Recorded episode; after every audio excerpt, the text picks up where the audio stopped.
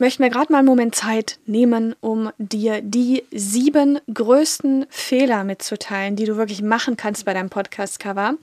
Aber weil ich möchte, dass du die Fehler nicht machst, ja, zeige ich dir, wie du sie vermeidest und wie dein Podcast-Cover von Anfang an so richtig gut wird.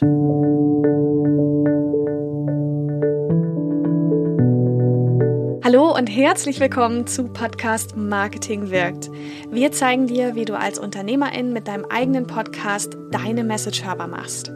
Ich bin Hanna Steingräber, Gründerin und Inhaberin der Full-Service Podcast Agentur Podcast Liebe. Wir entwickeln Podcast-Strategien, übernehmen die Postproduktion und finden mit dir gemeinsam Wege, deinen Podcast erfolgreich zu vermarkten. Dies ist Episode 82 mit dem Titel Podcast Cover Vermeide diese sieben Fehler. Wenn du sagst, cooles Thema, muss ich unbedingt wissen, dann abonniere mal diesen Podcast, damit du auch keine weiteren Folgen verpasst.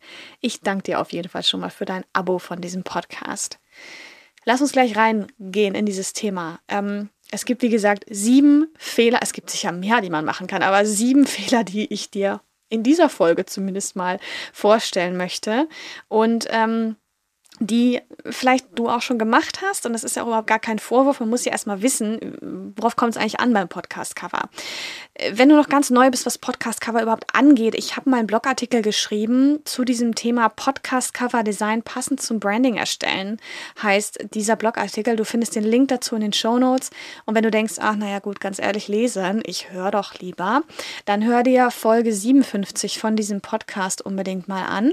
Denn ähm, dort spreche ich auch über das Thema Podcast-Cover erstellen. Da gibt es auch noch eine kleine Ressource, habe ich mir sagen lassen, die dir dabei helfen wird, dein Podcast-Cover zu erstellen. Also der Titel von dieser Episode ist Podcast-Cover erstellen. Das musst du wissen. Nummer 57 von diesem Podcast. Also zuallererst ist es super, super wichtig, dass du die Vorgaben von Apple Podcasts nicht ignorierst, sondern wirklich beachtest.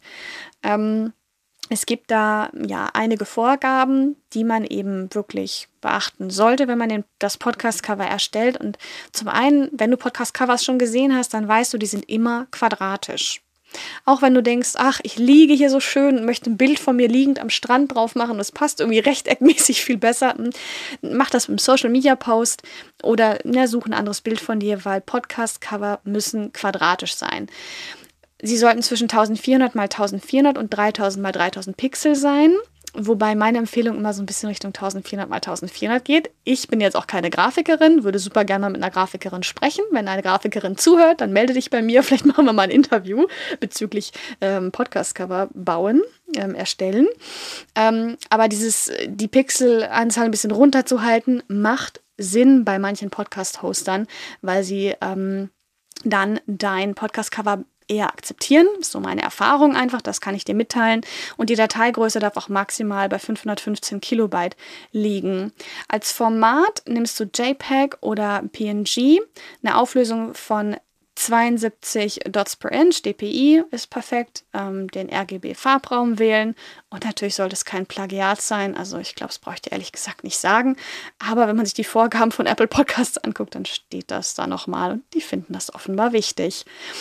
Also, was mir immer wieder auffällt und ich kann das auch verstehen, ich hatte diese Challenge auch bei meinem Cover und bin mir auch nicht ganz sicher, ob es mir jetzt wirklich gelungen ist, aber die Schrift muss natürlich sehr gut leserlich sein, ja? Also, dass du da wirklich eine Schrift wählst, die leserlich ist, die auch nicht zu klein ist, also zieh wirklich dein Podcast Cover mal so klein, wie das auf dem Smartphone ist und schau, kann man das noch lesen, was da drauf steht? Ja, ähm, kann man das noch erkennen oder ist das einfach nur so ein Punkt, wo man gar nichts mehr sieht? Das ist wichtig, dass man die Schrift wirklich noch lesen kann. Ähm, was auch immer mal wieder passiert, gerade wenn man ähm, vielleicht am Anfang vom Business steht, sich noch keinen Fotografen leistet und selber mal schnell ein Selfie von sich schießt, dass das Bild einfach schlecht ausgeleuchtet ist, was man dann von sich auf dem Cover verwenden möchte. Ideal ist es nicht, also versuch wenigstens für die beste Ausleuchtung zu sorgen oder leiste dir sogar einen Fotografen, derjenige macht es dann ja wirklich professionell. Was mir auch immer mal wieder auffällt, ähm, ist, dass man ja super toll auch als Laie Bilder freistellen kann. Also wenn man jetzt den Showhost auf das Cover einbinden möchte, ne, was bei mir ja auch der Fall ist, ein Bild von mir mit drauf, da muss man eben schauen, bei mir ist, glaube ich, auch die eine Schulter ein bisschen angeschnitten oder was, dass die nicht in der Luft hängt, sondern dass das wirklich das Bild, ja, dass sozusagen man selber gut eingerahmt ist von dem Cover. Ich meine, das sind jetzt auch alles Vorgaben, wenn man das selber machen möchte. Für GrafikerInnen ist das, glaube ich, total normal. Äh, die denken sich jetzt, was sind das für Tipps? Aber wenn man selber mit Canva zum Beispiel loslegen will und das Cover erstellen will, was man auch einfach mal machen kann, ähm, um zu gucken, ob da was Gutes bei rauskommt, dann ähm, ja, sind diese Tipps auf jeden Fall sehr, sehr hilfreich. Ähm, was mir auch auffällt, und da denke ich mir, meine Güte, wie kann das eigentlich passieren? Aber ich denke, das ist, weil man so ein bisschen kreativ wird. Ne? Wenn man dann in Canva zum Beispiel ist oder in einem anderen Programm und am Podcast-Cover rumschraubt, fängt man an, ach guck mal, das ist eine tolle Farbe. Ich schaue mal noch mal nach einer anderen Schrift, die sieht ja auch toll aus. Und dann kommen da Farben bei raus und Schriften, die man sonst in der Unternehmenskommunikation gar nicht verwendet. Also es ist natürlich wichtig, dass du deine Unternehmensfarben und Schriften integrierst ins Podcast-Cover, auch wenn es vielleicht langweilig rüberkommt. Ich bin da auch so die Person, die gern Veränderungen mag, aber es muss natürlich sofort erkennbar sein, dass dieser Podcast samt Podcast-Cover zu genau diesem Unternehmen gehört. Also das ist sehr, sehr wichtig. Was du unbedingt noch checken solltest, wenn dein Podcast-Cover dann fertig ist oder in den letzten Zügen, ähm, vorher das natürlich schon mal im Kopf haben, aber das dann nochmal prüfen ist, wie sieht das Podcast-Cover eigentlich aus? Wie kommt es rüber, wenn es im Dark Mode äh, angezeigt wird? Also auf dem Smartphone gerade, aber auch auf anderen Geräten kann man ja diesen, diesen Dunkelmodus einstellen der wohl ein bisschen angenehmer für die Augen ist. Ich meine, am angenehmsten ist einfach das Teil auszumachen. Na gut, aber manchmal muss man was machen und dann ähm, erscheint natürlich, wenn der Bildschirm weitestgehend schwarz ist, dein Podcast-Cover, in welchen Farben auch immer du das verwendest, ganz anders, als wenn du sonst drumherum es hell und weiß hast, wenn du weißt, was ich meine. Also Dark Mode unbedingt mal checken, dass das Podcast-Cover da auch funktioniert. Wichtig ist auch, du hast ja sicher eine Message mit deinem Unternehmen, mit deinem Business, auch mit deinem Podcast, dass wirklich das Cover diese Message auch transportiert, dass man ähm, das versteht. Also wenn es um Nachhaltigkeit geht und du druckst da irgendwie eine Plastiktüte drauf ab, ja, ohne das so in Kontext zu packen, dass dass es halt nachhaltig ist, fragt man sich so, ja, was hat das jetzt mit Nachhaltigkeit zu tun? Außer du willst irgendwie aufrütteln und die Leute sollen nachdenken. Aber wenn du was ich meine, vielleicht macht es dann irgendwie Sinn, ähm, ja, etwas zu wählen, was wirklich ja, Nachhaltigkeit ausdrückt. Was du noch super machen kannst, und das ist eigentlich auch der letzte, siebte Fehler, ähm, ist, dass du dir kein Feedback von deinen HörerInnen holst.